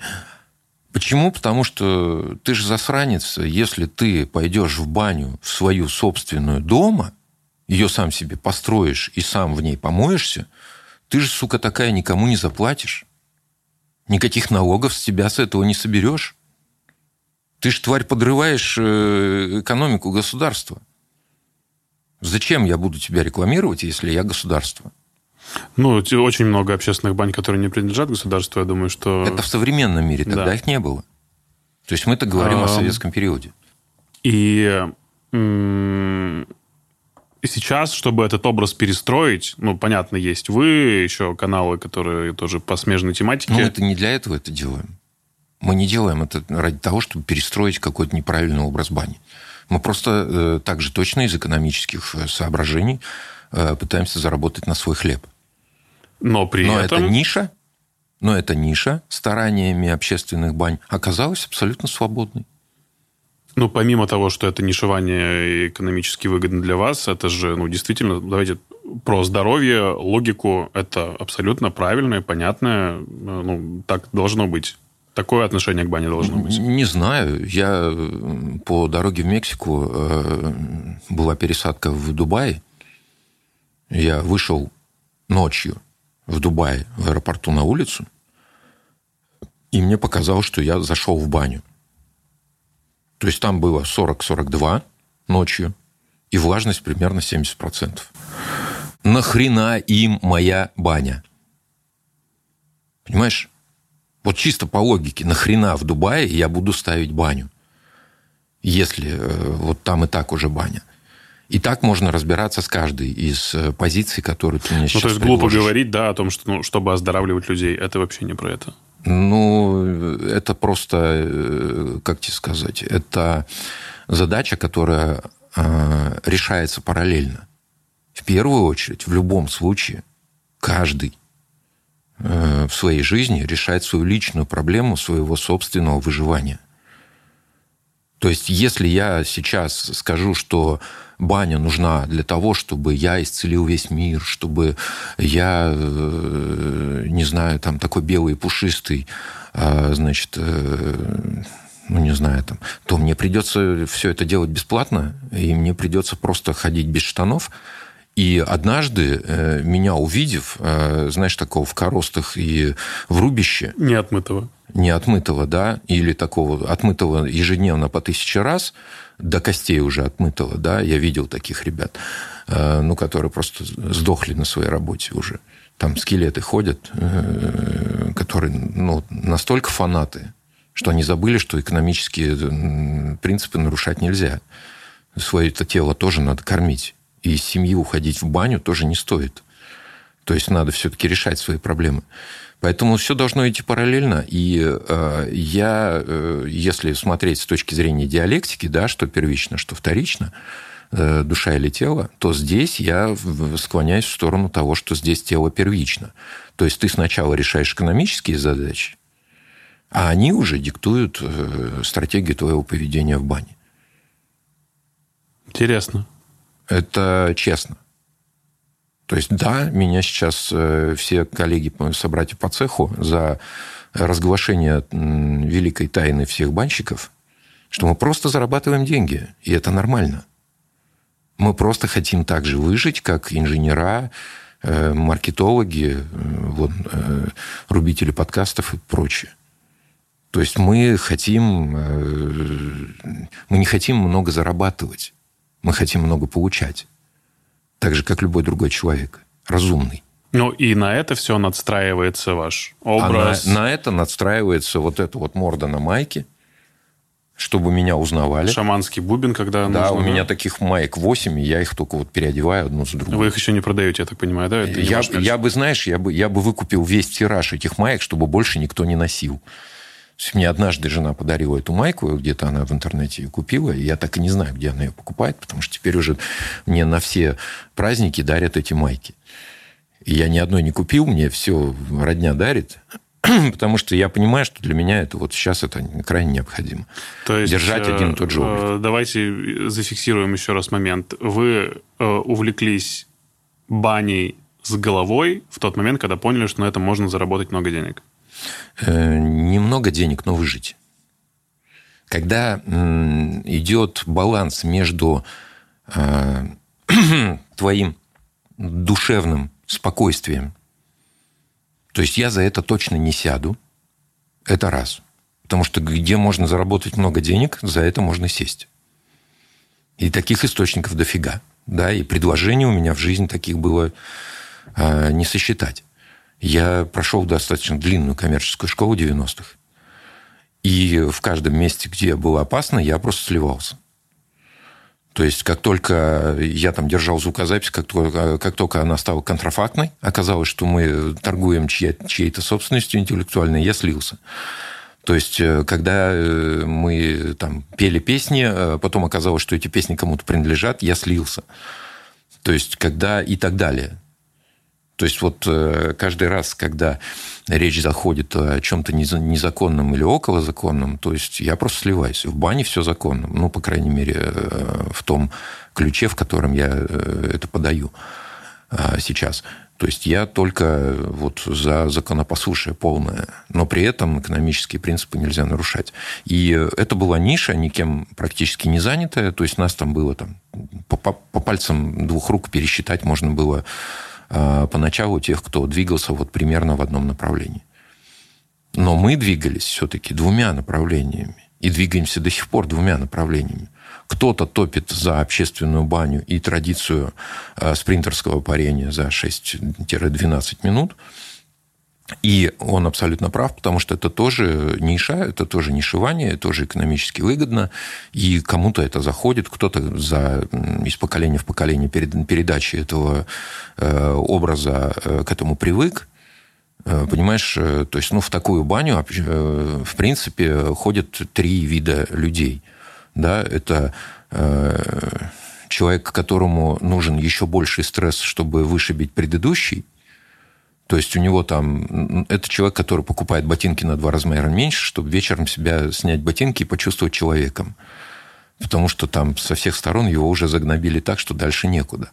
Да, и он приходит в баню, э, этот же человек может залезть на высокую гору, чтобы оказаться на э, краю гибели и почувствовать вот этот адреналинчик и перезагрузиться, да, этот же человек может прыгнуть э, с моста на резинке, этот же человек может там, прыгать с парашютом и так далее. Это все примерно из одного же адреналинового ряда когда человек просто такая встряска приводит к перезагрузке. И это нормально, для них это нужно.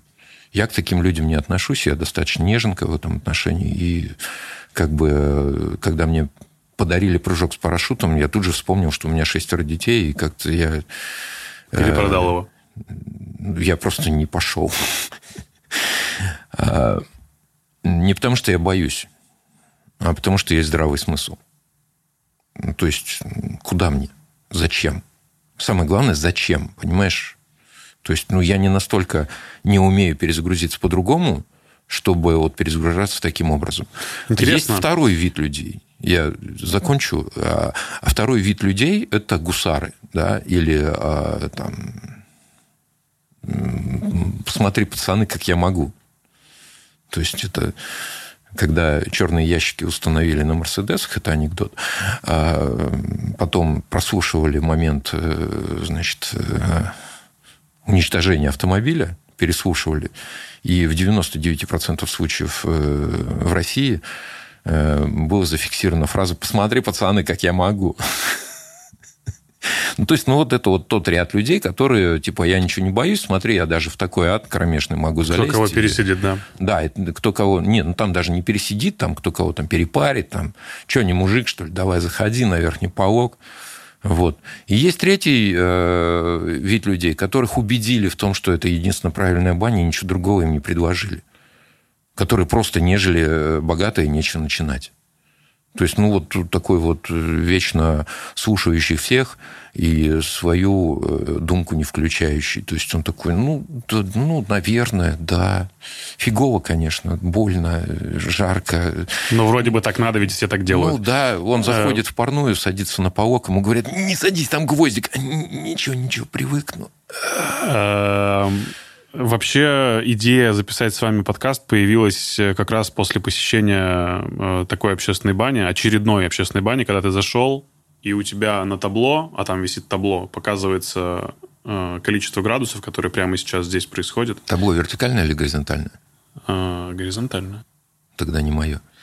У меня просто горизонтально сейчас выпущено одно единственное. Мы, я выпускаю эти табло. Серьезно? Да. С красным циферблатом таким, да? Ну нет, это немножко другая же история. 103 градуса. И я понимаю, что... А зачем? Не то, чтобы мне здесь некомфортно, а там дети, которых как раз-таки взрослые отцы говорят, сиди, нормально сейчас Чё, тебе бля, будет не мужик, хорошо. что ли? Давай, а потом, эти же, а, потом, а потом эти же мужики просидев там минут 7, а то и 10, что в целом невыносимо и непонятно для чего. Нет, ты при 100 градусах можешь просидеть и 20 минут, но, а... ну нет, 20 не просидишь, а, все зависит от влажности в это время. То есть, Выходят... если там не было влажности, то ты просидишь это, при 103 это, градусах это, отврати... это отвратительно. А при этом они выходят, обливаются ледяной водой, садятся за стол, наливают себе коньячку, который запивают пивом, и продолжают развлекаться. Ну, это не отвратительно, это прекрасно, э, но это прекрасно исключительно в их положении. Э, да, и мне интересно, э, насколько... Ну, я думаю, что все взрослые прекрасно понимают, как это влияет на их организм. Нет. Сто пудов нет. Ты понимаешь, что человек, попавший в западню, попавший к террористу, скажем, в плен, да, он на каком-то моменте начинает защищать своего э, пленителя. Ну, это известно, да. Да, вот этот вот синдром. Да. А, и, тот же, да, и тот же самый стангон... Стальго... Господи. Как это у нас сталь... Это как со Станкина. Стангольд... Э, фу, все. Стрелять. А, короче, тот же самый... Я надеюсь, ты это вырежешь. И не надейся. Я вот сейчас задом наперед смонтирую подкаст. Сначала про деньги, да, потом про пользу. Так вот, э, этот синдром испытывает практически, ну, наверное, 70% из тех людей, которые вот сейчас продолжают ходить в, в этот крематорий, они э, защищают своих э, гнобителей. То есть тех, кто э, на них наживается, тех, кто им э, это выдает как за истину в последней инстанции, они это все защищают, потому что ничего другого они не пробовали. Либо попробовали, но, э, знаешь, по принципу, сынок, ты бы хоть на последнюю треху хоть бы ботинки себе купил. Ни хрена, мать, пиво давай, здоровье дороже. Так, мы остановились на температуре э, пересиживания в бане 100+. Э, хотелось бы все-таки узнать, что такое комфортная, адекватная э, для среднестатистического человека температура парения. Снова возвращаемся к базовому. То есть снова, снова одно и потому. Все в этом мире движется одним и тем же двигателем, экономикой. То есть выживание – Экономика – это просто э, некая лакмусовая бумажка, выживаешь ты или не выживаешь. Это не про деньги, это про выживание. Э, баня в данном контексте нужна для выживания. Правильно? И когда меня э, там хейтят, типа, он просто коммерс, и он коммерс от бани, я просто, я сижу такой, елей на душу просто, да. А что хейтить, если так и есть? Я коммерс. Это прямо вот, ребят, вы прям молодцы. Я просто умею считать. Давай просто посчитаем, какая температура в бане э, необходима с точки зрения выживания человека. А температура кипения крови 42 градуса. То есть 42 э, градуса у тебя сварилась кровь. То есть белок перестал быть живым. И он остановил течение крови. Да, там начинаются необратимый процесс. Все, ты труп. А тебе выгоднее остаться в живых с точки зрения экономики. Правильно? Соответственно, для того, чтобы нагреть э, человека до 42 градусов, достаточно 42 градуса. Но вопрос времени. То есть, если человек посадить навсегда в 42 градуса, он рано или поздно он сварится. 42, всего лишь 42. Если он не будет э, прибегать к каким-то ухищрениям. А тело какое-то время способно этому сопротивляться, потом оно сдается и э, варится. И так случилось на чемпионате по сауне, э, где великие сидельцы кто кого пересидит, ошиблись со своими расчетами возможного времени, а все их реальные жизненные индикаторы уже были приучены к тому, что он должен высидеть определенное время, и они пытались это определенное время высидеть. Они просто не знали, что организаторы в это время на 10 градусов подняли температуру. Потому что они не успевали провести чемпионат в отпущенное им время, э, арендованное э, в сауне, и они чуть-чуть решили ускорить процесс финала. И э, добавили на 10 градусов температуру. И человек просто сварился. Двое сварилось. Фин и русский. А, и их оттуда просто вынесли. Один скончался сразу, другой то ли в больнице, то ли по дороге в больницу. В общем, все, конец. И э, температура там была запредельная, то есть там они сделали, по-моему, 130 градусов, какая-то влажность была достаточно серьезная. Ой. И э, из экономических соображений или соображений выживания это бессмысленно. То есть хочешь сдохнуть, ну, сделай себе 130 градусов, посиди там 17 минут, все. Ты курица вареная. Можно что-нибудь приготовить вкусное. Если для выживания других, то это выгодно. Для выживания тебя, то вряд ли. В каннибалистическом мире, наверное, это было бы хорошо принято. Э, но дальше, э, опять-таки, делаем расчет.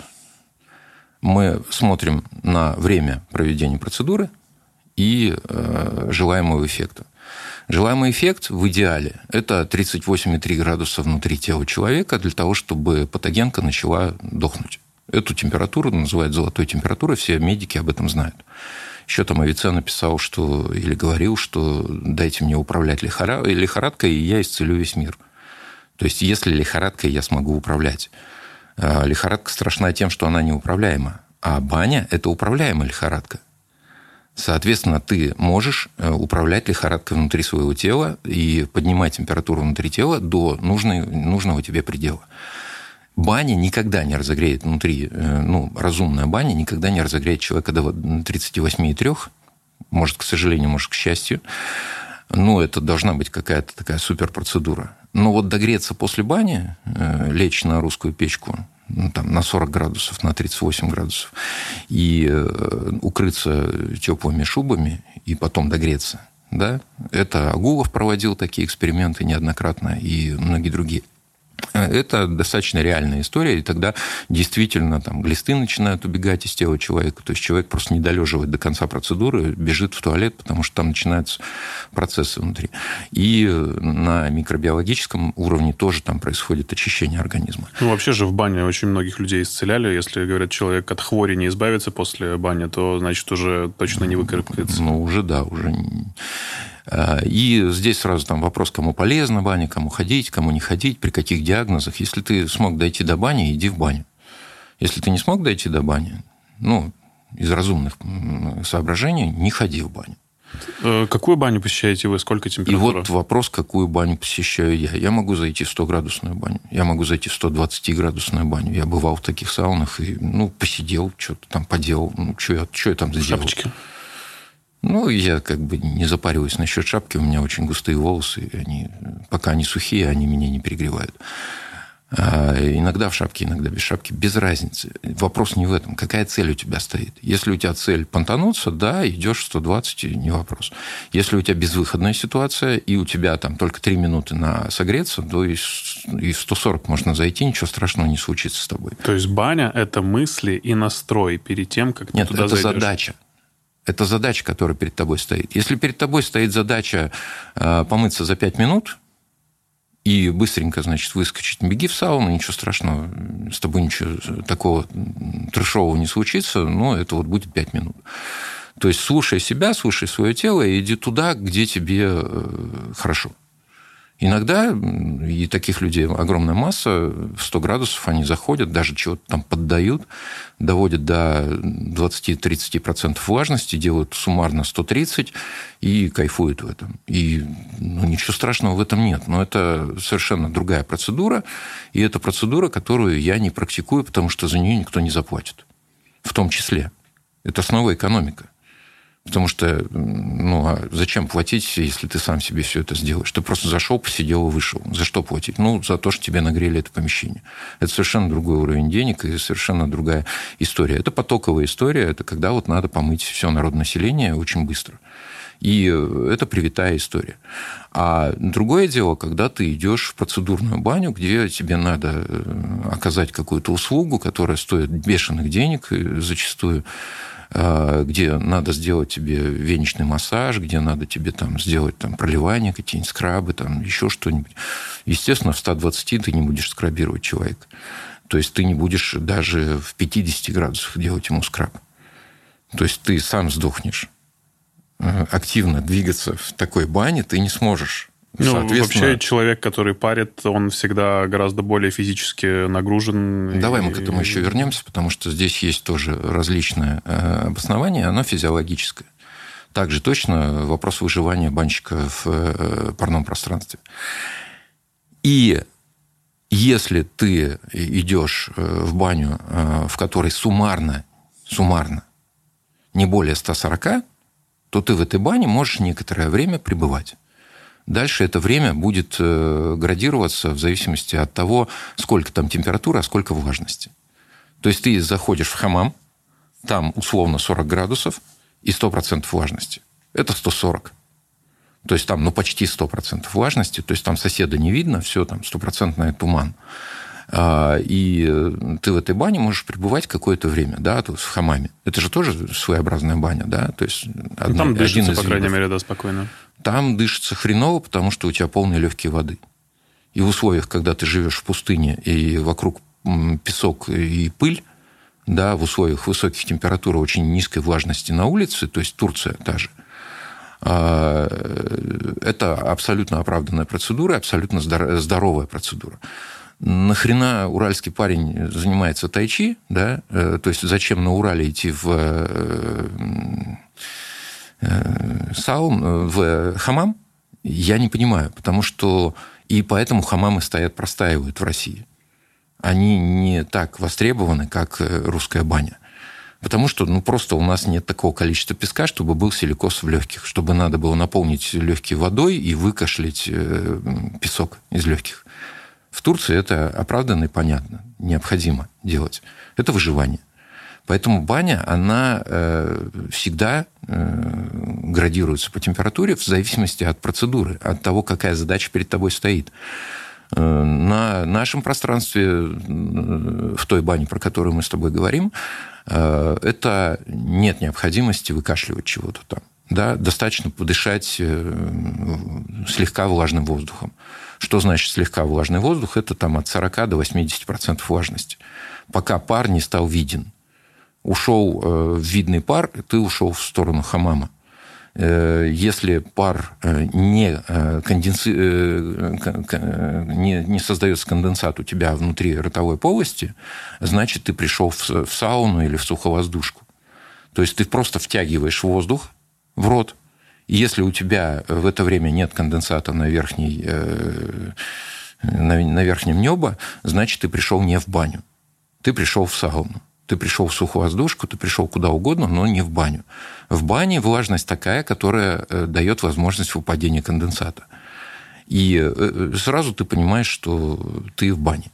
Э, и то же самое происходит с э, обжиганием. Да? То есть у тебя кончики ушей, если начинают тихо сворачиваться, значит, ты пришел куда угодно, но не в баню ты в крематории находишься, ты там э, находишься в суховоздушке, там, в мозгогрейке где-то, но не в бане, потому что у тебя слишком высокая температура, чтобы твое тело ее в, долгом времени могло спокойно воспринимать. В общем, здесь мы упираемся в то, что не любую баню можно сделать такой, о которой вы рассказываете. Следовательно, ее нужно правильно построить, нужна правильно печь. Ну да, далее, из-за этого, из-за этого я приезжаю в Мексику, вижу, что там mm-hmm. сделана сауна, я все обдираю, полностью все меняю, и мы там день занимаемся закупкой всех необходимых компонентов, а потом за три дня ее полностью перестраиваем и делаем из э, той сауны, которая там была, удобную баню, в которой можно сделать э, уже процедурную баню, да, то есть можно сделать процедуры. И в результате э, впервые мексиканцы попали в баню. То есть они такие, вау, а что так можно было? А про... вот то, что было до этого, им не нравилось. Про диабетиков и гипертоников вы уже тоже вначале говорили, как раз связано с Мексикой. Это все ок? Человек э, с любым хроническим заболеванием может пойти в баню? Может пойти человек беременный, может пойти человек рожать в баню, может пойти ну, человек... Да э, для того, чтобы просто чуть-чуть погреться. Э, просто баня будет всегда разная. Для гипертоника и гипотоника это разные бани. Это разная температурно-влажностная нагрузка, это разное сочетание температуры и влажности, и разные компоненты будут использоваться. Это разные запахи, это разные э, наполнения, это разные веники. Веников свыше там, 80 видов я тебе могу прямо на ходу перечислить. Э, и это все будет разные бани. И они всегда разные ты в одну и ту же воду зайти дважды не сможешь. Ты всегда будешь заходить в какую-то совершенно новую, только твою баню если ты идешь в процедурную баню. И это баня, которая, ну вот у тебя может быть э, две одинаковые матери? Нет. Ну, потому что каждая мать, она вот э, аутентична. Не бывает какой-то второй такой же точно матери, да? И вот каждый раз, заходя в баню как э, к матери в лона, да, возвращаясь туда, откуда ты вышел, ты попадаешь только к своей матери. Но когда ты заходишь, а рядом с тобой э, сидит еще 45 собратьев, и каждому нужна своя мать, и кто-то пытается убедить, что вот эта вот э, суррогатная мать, она прям прекрасна это для всех мамка. 45, ну, да. это такой колхоз получается, что вот я в него не люблю ходить. Потому что ну, там нечто усредненное, и Э, некое убеждение, что вот это будет полезно. Ну, в кому-то полезно. Меня, знаете, что однажды напугало? Я был в общественной бане и обратил внимание буквально минут через 5-7 после, не помню, первого или второго захода, что у меня ноги белеть начали. Нормально, оттекает кровь. Э, говорит ли это о том, что... Вот в том-то и дело, да, что я сидел. Ты сидел. Перепад а... температуры от низа до верха был, ну, не меньше 50 Это давление градусов. повышается. Потому что кровь приливает Просто э, то место, которое подверглось э, опасному воздействию, э, пытается остыть. Соответственно, кровь начинает с бешеной скоростью гоняться вокруг твоей головы, внутри, внутри твоей головы. И она пытается остудить тебе голову. И весь прилив крови идет э, на откачку температуры от головы, да, остужает голову. В это время про ноги уже не думаешь. Поэтому самое правильное положение в бане – это лежа. Вниз головой. Ну, или приподнимают ноги, кстати, да, еще. Да, то есть у меня в бане висит подставка, э, на которую можно забросить ноги. Это говорит о том, что человек должен прогреваться равномерно, чтобы избежать всевозможных вот таких вот резких кровообращений. И... Элементарная логика, и не надо ничего человеку объяснять. А вот что по поводу еды и напитков? Это мой любимый вопрос. И эта тема, пожалуй, более чем дискуссионная. Мы да, с друзьями э, начали делать следующим образом. Мы приезжаем теперь в деревню, если мы понимаем, что мы будем чего-то выпивать и чего-то готовить. Мы сначала изставливаем баню, идем в нее где-то в обед. А ну, а потом, а часа через два уже начинаем А потом запиваем есть. таблетку водкой. Типа того. Ну, примерно так. То есть, ну, для кого-то, наверное, это ок. Для меня нет. Я, в принципе, не признаю э, любые э, допинги, э, ну, добавленные к бане. Не-не, это уже после, после всего. Добавленные к бане. А. То есть, они могут быть любыми. То есть, к бане можно добавлять все, что угодно. Только нужно ли? Нужно ли? Как бы некоторые вещи можно есть только один раз. Да, есть можно все, но некоторые последний раз. Вот то же самое с баней. То есть ты можешь там делать все, что угодно, но некоторые процедуры ты можешь сделать последний раз в своей жизни. То есть вы, у вас, если это банный день, то вы вообще его освобождаете от э, каких-либо нагрузок и Нет, едите э, минимально? Все, все зависит от обстоятельств. То есть э, я могу наесться до бани спокойно абсолютно, mm. если я знаю, что баня будет очень долгая, она будет очень спокойная, никакого забега на 100-метровке я не буду устраивать то я тогда просто спокойненько нагружаюсь калориями на всю, преду... на всю последующую историю, и потом, потому что э, меня немножко придавливает, и я уже не могу есть. То есть по ходу э, банных процедур я могу максимум, что съесть, это немножко арбуза откусить. Э, как бы, ну и пить. Я буду много пить воды, но я не буду есть во время процедур. Поэтому мне надо загрузить топку заранее. Воды теплые будете пить? Или не Слушай, к чему приучишь mm. свое тело, так оно и будет жить дальше. То есть вот приучишь к теплой воде, будешь хлебать теплую воду. Приучишь к холодной. Э, оно там скукоживается сначала живот какое-то время, потом говорит, ладно, окей, я приспособился. Согрел, да. То есть, ну, э, это, конечно, нехорошо, но когда нет выбора, или когда ты пытаешься остыть через питье, э, это многие пармастера стараются так сделать, да, через обливание, через питье остужают свое тело там, и тогда, да, тогда холодное. Ну, как бы это не, не есть э, хорошо. Почему? Потому что э, ну, тело сначала скукоживается, потом долго греет эту воду внутри, на это тратятся силы, и ты опять э, попадаешь в зависимость вот от этой воды, потому что ты приучил свое тело остывать извне внутрь заливая холодную воду, да, ты делаешь холодильник внутри. И ты к этому приучил свое тело. Я в свое время так приучил свое тело, а, и мне прямо необходима была холодная вода. А потом поехал работать в Казахстан. А там холодной воды просто нет, по умолчанию нет.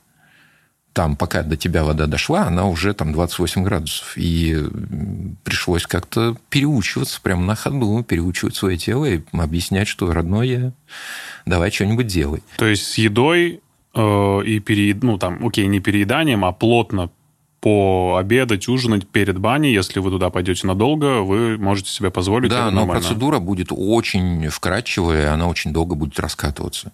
То есть до активных действий я дойду далеко не на первом часу. То есть часу. по чуть-чуть согреваться? Да, то есть мы будем долго там раскатывать всю эту историю, и э, к этому времени уже там все переварится, все уложится. Тем более, что ты в это время лежишь, что тебе хочется после плотного обеда сделать? Лечь, поспать. Вот ты заходишь, ложишься, и там над тобой там тихонечко какой-нибудь веер или опахало там летает, может быть, веники, э, и ты просто кайфуешь от того, что тебя никто не трогает, не бьет кота по пузу, в это время. Никто не устраивает тебе там массажа на э, грудную область или на область живота. И ты спокойненько все это дело увариваешь, а потом уже начинаешь париться. Что насчет регулярности? Я знаю людей, которые, имея баню на своем участке в частном доме, топят ее чуть ли не каждый день. К чему приучишь, то и будет. То есть человек такая скотинка, которая привыкает очень э, быстро к любым обстоятельствам. Окей, да, с точки зрения э, здоровья и влияния на организм это ок, или это тоже, опять же, вопрос только дрессировки себя? Я считаю, что э, в каждом отдельном взятом случае будет своя отдельно взятая периодичность посещения, своя отдельно взятая температура, своя отдельно взятая влажность, свои отдельно взятые веники и так далее. Это очень индивидуально нельзя сказать, что вот мы с вами сегодня идем по такому дресс-коду. Мы сейчас с вами нагреем до такой-то температуры там то-то, потом сделаем то-то, потом мы выйдем, обольемся холодной водой, потом мы, значит, нырнем в снег, потом мы с вами полежим, потом мы с вами поедим и так далее. Нельзя этого предугадать заранее, потому что тело может э, совершенно по непредсказуемому сценарию пойти. И здесь самое главное достоинство э, такого дорогого, хорошего, ответственного пармастера – это э, зеркалка. То есть пармастер – это а, человек, который должен настолько тонко чувствовать своего гостя, чтобы в любую секунду ощущать на себе его а, тактильные и внутренние ощущения. И вот здесь вопрос про перегрузки пармастера, который испытывает ну, большую физическую нагрузку. Естественно, если пармастер вылетел, то есть он там перегрузился, да, то есть нагрузился, все, он уже не может зеркалить, он, у него тело и мозг э, работают только на одно – выжить. Ему как... выжить самому, ему уже не до гостя. Я смотрел ваши видео, как у вас получается в одежде, в шапке, сохранять рассудок и а, Все очень оставаться просто. при себе? Сравни двух э, спортсменов. Один бежит на 100-метровку, другой бежит на 70 километров. Вот я делаю забеги на там, 40 километров, да, то есть, ну, я стайер, я не спринтер. А ребят, которые работают на потоке, они спринтеры. И это совершенно другая школа они работают на мышечной э, активности, и они э, делают вот эти вот 12-минутные забеги в баню, и для того, чтобы показать всю красоту своего искусства, они обязаны э, выдать всю программу за 12 минут. Мне торопиться некуда, у меня гость приезжает на сутки или там на весь день, соответственно, я могу себе позволить показать все то же самое за три часа. И в такой ситуации я уже не напрягаю мышцы совершенно никак. Я все время как что, дыхание? пьяный дед, который ходит с бодажком и сначала ставит бодажок перед собой, а потом подтягивает ноги. То есть это самая эргономичная походка. Так ходят дети, и так ходят старики. И так ходят больные люди там, э, после операции, например. Да? То есть вот они волокут за собой ноги, и это самое эргономичное. Она не требует расхода сил. И вот, вот это состояние, вот такое, такое пьяненькое, да, то есть у меня вот э, четвертый курс э, обучения банному мастерству – это пьяный мастер называется, ну, народное название «Пьяный мастер», так-то это резонансное парение, э, где мы изучаем скорость и так далее. Но это состояние такое вот размягченное, и ты вот в этом состоянии идешь на инерционном потоке. То есть ты работаешь не Э, на сокращение мышечной активности, которая съедает кислород в твоем теле, и тебе приходится его восстанавливать, тебе приходится активно дышать, а ты дышишь температурой далеко э, выше, чем 42 э, твоих и ниже безопасных градусов. Да? Твои 36,6 родные и непоколебимые, они подвергаются очень большой нагрузке, там 80, 90, 100 градусов через дыхание, и ты просто тупо перегреваешь свою кровь. И это происходит тем быстрее, чем э, активнее ты дышишь. А дышать ты начинаешь, потому что тебе надо восполнить э, физическую э, нагрузку. Да? То есть физика, мышцы своим сокращением, они питаются кислородом из крови. Они съели весь кислород в крови, ты тут же начинаешь активно дышать. И это перегревает тебя. И поэтому твоя процедура заканчивается на 12 минуте. Если ты, э, ну, в некоторых, э, не будем снова рекламировать, э, банях, если ты сделал 13 минут процедуру, то ты получаешь штраф. Потому что всем остальным банщикам тоже придется делать 13. Если ты будешь делать процедуру в 15 минут, тебя просто увольняют. Э, потому что всем остальным придется увеличивать процедуру на 3 минуты, а в целом по цеху это получается очень большой перерасход времени и не, не до зарабатывания денег. А к тому же выкачиваются ребята, просто умирают. Есть ли что-то в вашей работе общее с медитативными практиками? Ну да, это отчасти такая Э, состояние немножко отстраненное от собственного тела, потому что ты должен все время быть не в своем э, теле а вниманием своим. А для этого нужно настолько э, дойти до автоматизма, в, своем, э, в своих действиях и в своих программах, и в своих там, э, поворотах э, программы. Она же никогда не бывает одинаковая, она всегда как-то извернется так, как ты даже и не предсказываешь. Интересно, то есть это больше про чувство, чем про логику, правильно? То есть здесь вы отключаете голову да. и пытаетесь, пытаетесь подключиться меня этому научили, уровне. Меня этому научили фридайверы. Они у меня угу. парятся иногда и рассказывают такую вещь. Если ты хочешь нырнуть на 30 метров, ты должен не думать. Вот если ты начинаешь думать, э, башка, так же точно, как любые другие мышцы, да, то есть, ну, в смысле, голова, она съедает кислород так же, как мышцы твой мозг, э, знаешь, да, готовишься к экзамену, надо свежий Конечно, воздух. ну это любые там, мозг стрессовые, съедает... стрессовые э, ситуации, на которых ты фокусируешься. Так да, ты как только да. на тебя какой-то стресс, ты также активно начинаешь дышать, да, тебе надо восстановить конечно, кислород в крови.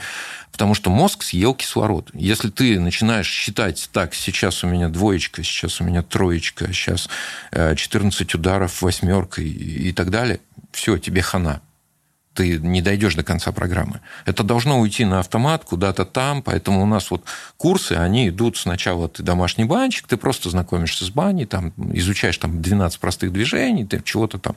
Э, потом ты идешь на технаря, то есть ты технически подковываешься, ты эти 12 движений расширяешь там, до 60, до 40, до 80 движений. То есть, и ты делаешь, в принципе, ту же самую программу, ну, правда, немножко с вывертами, но ты ее уже делаешь разнообразной, чтобы это можно было продать. Это уже э, ну, товар, который э, можно показать лицом. Шоу.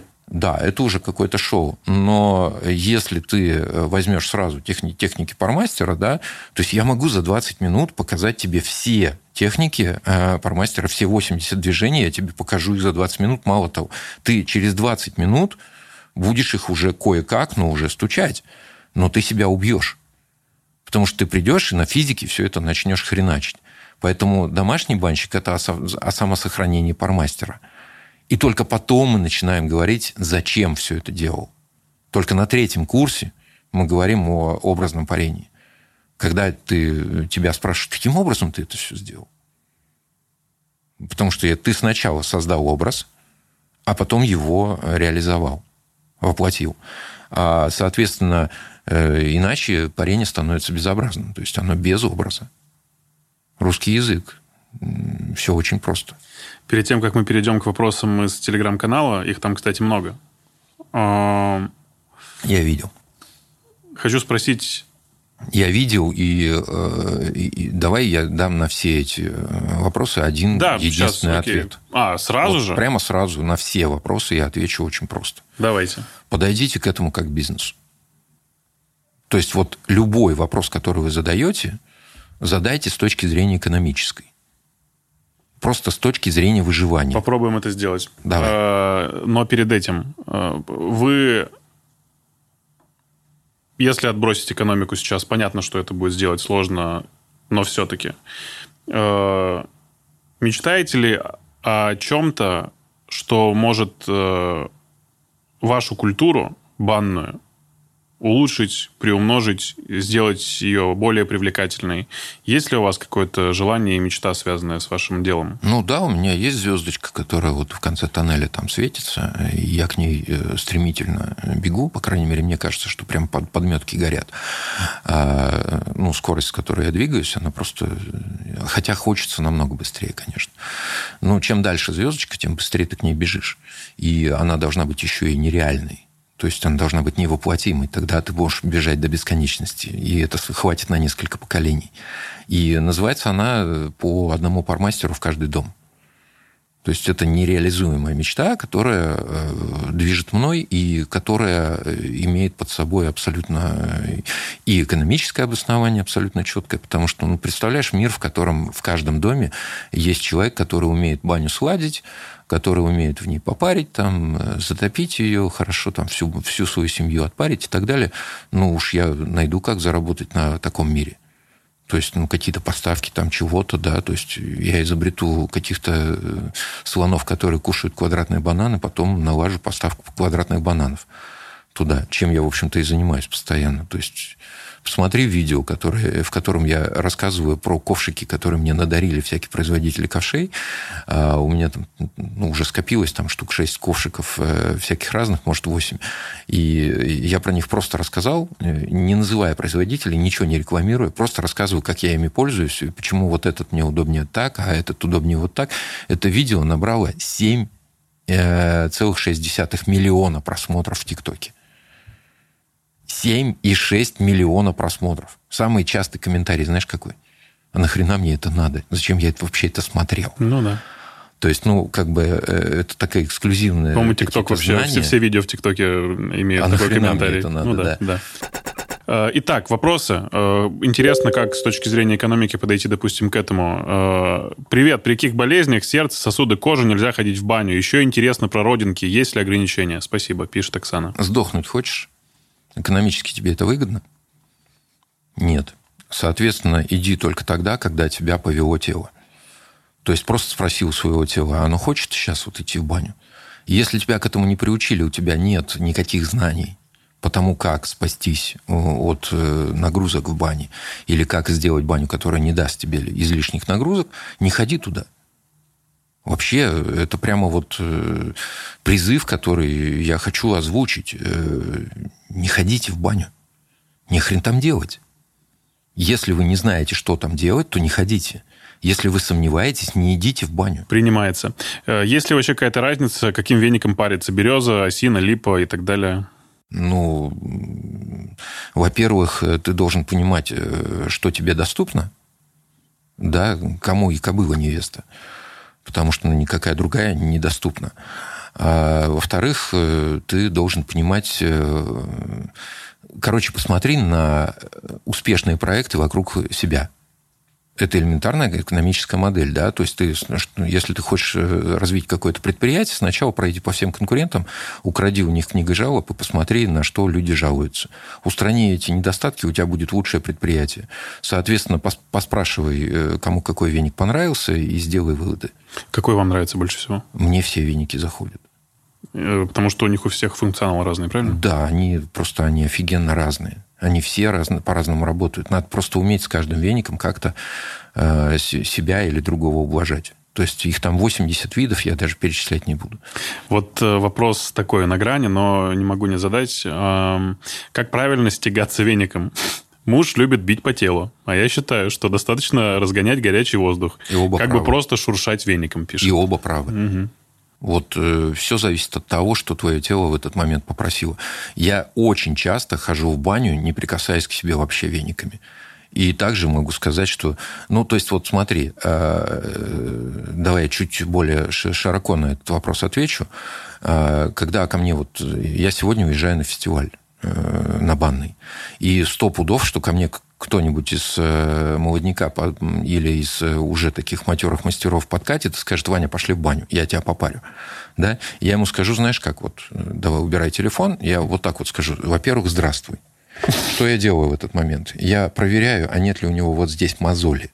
Вот здесь на руке. Ну, она моментально появляется, если ты неправильно работаешь вениками. Да. Моментально, моментально. Я вот всегда вот так вот делаю, через минутку Он просто работает на физике, он работает на мышцах. У него здесь мозоль.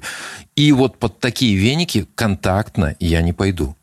Если он работает на физике, забивает в меня гвозди, нахрен ты пошел? Я себя не на помойке нашел, я не буду под твои э, убийственные действия класть свою священную тушку. Она у меня одна, и второй мне никто не даст. Поэтому вот под это я не подпишусь. Но если ты роняешь веник на гостя, а значит, у тебя расслабленные руки... Как абсолютно... барабанные палочки. Ну, примерно такую счет. Я не барабанщик, потому точно сказать не могу, но, наверное, в этом есть, То есть. Ты не, ты не должен Зажимать их ни в коем случае да, нельзя. В зажиме Мало вот того, вот, а если ты, ты посмотришь, если ты посмотришь, чем работает барабанщик, он не работает руками, он работает жопой. У него все время вот так вот вся задница крутится, он все время подпрыгивает. Он все время на ногах работает. У него ноги работают больше, чем руки. А, потому что иначе он не даст вот этих вот э, барабанных дробей и прочих вещей. Поэтому вот под какой-то веник я пойду контактно, а под какой-то не пойду. И финальное, очень интересно, и мне кажется, что практически более чем применимо, мало ли чего. Что делать, если рядом человек упал в обморок в бане? Э, три уши натирай уши. Все акупунктурные точки на ушах проявлены. Ну, во-первых, вытащи его из парной. Во-вторых, э, не обязательно его класть. Надо сделать сначала вывод, что с человеком. А, иногда надо посадить, а иногда надо положить ногами вверх. В зависимости от того, что с ним случается. Если у него э, инсульт, и э, тромб... Такое, кстати, периодически происходит в банях, да? Ну, Сколько я знаю. Я, к счастью своему, э, сталкивался с этим только один раз в жизни и дай бог никогда больше с этим не, не столкнуться. А инсульт э, – это тромб, который закрыл какую-то зону головного мозга, и человек начинает... Ну, инсульт обычно развивается, он не бывает такой стремительный, мгновенный да, то есть человек просто бледнеет, у него там синеют губы, он... Э, речь. Да, у него изменяется речь, то есть он не может связано произнести какую-либо фразу, и он не умеет улыбаться зачастую. То перекрываются в первую очередь э, зоны, управляющие его мимикой, его просишь улыбнуться, а он не может улыбнуться. Все, признак инсульта на лицо. Просишь его сказать «мама мыла раму», он говорит «мара мы, мы мама, мама». Все, и ничего не получилось. Соответственно, ты видишь все признаки ну, хотя бы два таких основных признака инсульта. То есть бледность и прочее. А при инсульте не стоит человеку укладывать ногами вверх, его, наоборот, надо посадить головой вверх, чтобы э, кровь, давление э, спало от головы, и утекло к ногам. Да? Но это такой крайне редкий случай, что, дай бог, никому с ним не столкнуться. Да? То есть, но зачастую человек просто э, испытывает гипоксию, то есть он просто э, испытывает кислородное голодание, соответственно, у него просто не хватает э, крови э, в голове, не хватает кислорода в крови, голове не притекает. Соответственно, мы его кладем на пол, а ноги забрасываем на стену. Или просто держим ногами вверх, или поднимаем ноги. И ему становится легче, потому что кровь по принципу сообщающих сосудов, да, она от ног притекает к голове и человеку становится достаточно быстро легче. Холодная вода на лицо, на голову, э, и трем уши не щадя, потому что ну, оторвать ты их не оторвешь, даже если там микросиняки какие-то оставишь, ничего страшного, это меньший зол, который ты мог причинить. Это не медицинское воздействие, тебя за это не посадят, за оказание неквалифицированной медицинской помощи. Ну, во всяком случае, скорую помощь все равно надо параллельно вызывать. Ну, не обязательно. Если человек очень быстро пришел в себя, и у него это подучие для него э, ежедневное, то обычно такие люди неоднократно падают. То есть они за собой это знают, и можно там спросить просто у человека, ты в обморок не падаешь случайно, там с тобой это не случалось никогда. Если случалось, ну все, делаем второе дыхание человеку, обязательно, в обязательном порядке, делаем частое проветривание парной. Второе дыхание – это просто труба, подающая воздух с улицы к лицу человека, чтобы у него не было гипоксии, чтобы у него и не было потом кислородного отравления, потому что падают не в бане, падают выходя из бани когда у него было кислородное голодание, а потом резкое кислородное отравление. Он вышел, хлебнул свежего воздуха и поплыл. Классно. Иван Бояринцев у нас был сегодня в гостях. Э, не просто банный эксперт, но еще и философ, и, судя по всему, большой мыслитель. Э, подпишитесь на канал Ивана, подпишитесь на интересный подкаст. Спасибо, что вы есть. Кстати, нас уже больше ста подписчиков. 100 тысяч подписчиков, какой 100? Кстати, нас так, уже... Подожди, подожди, с этой цифры поподробнее, пожалуйста. То есть ты меня развел, у тебя всего 100 подписчиков, а ты меня пригласил, да?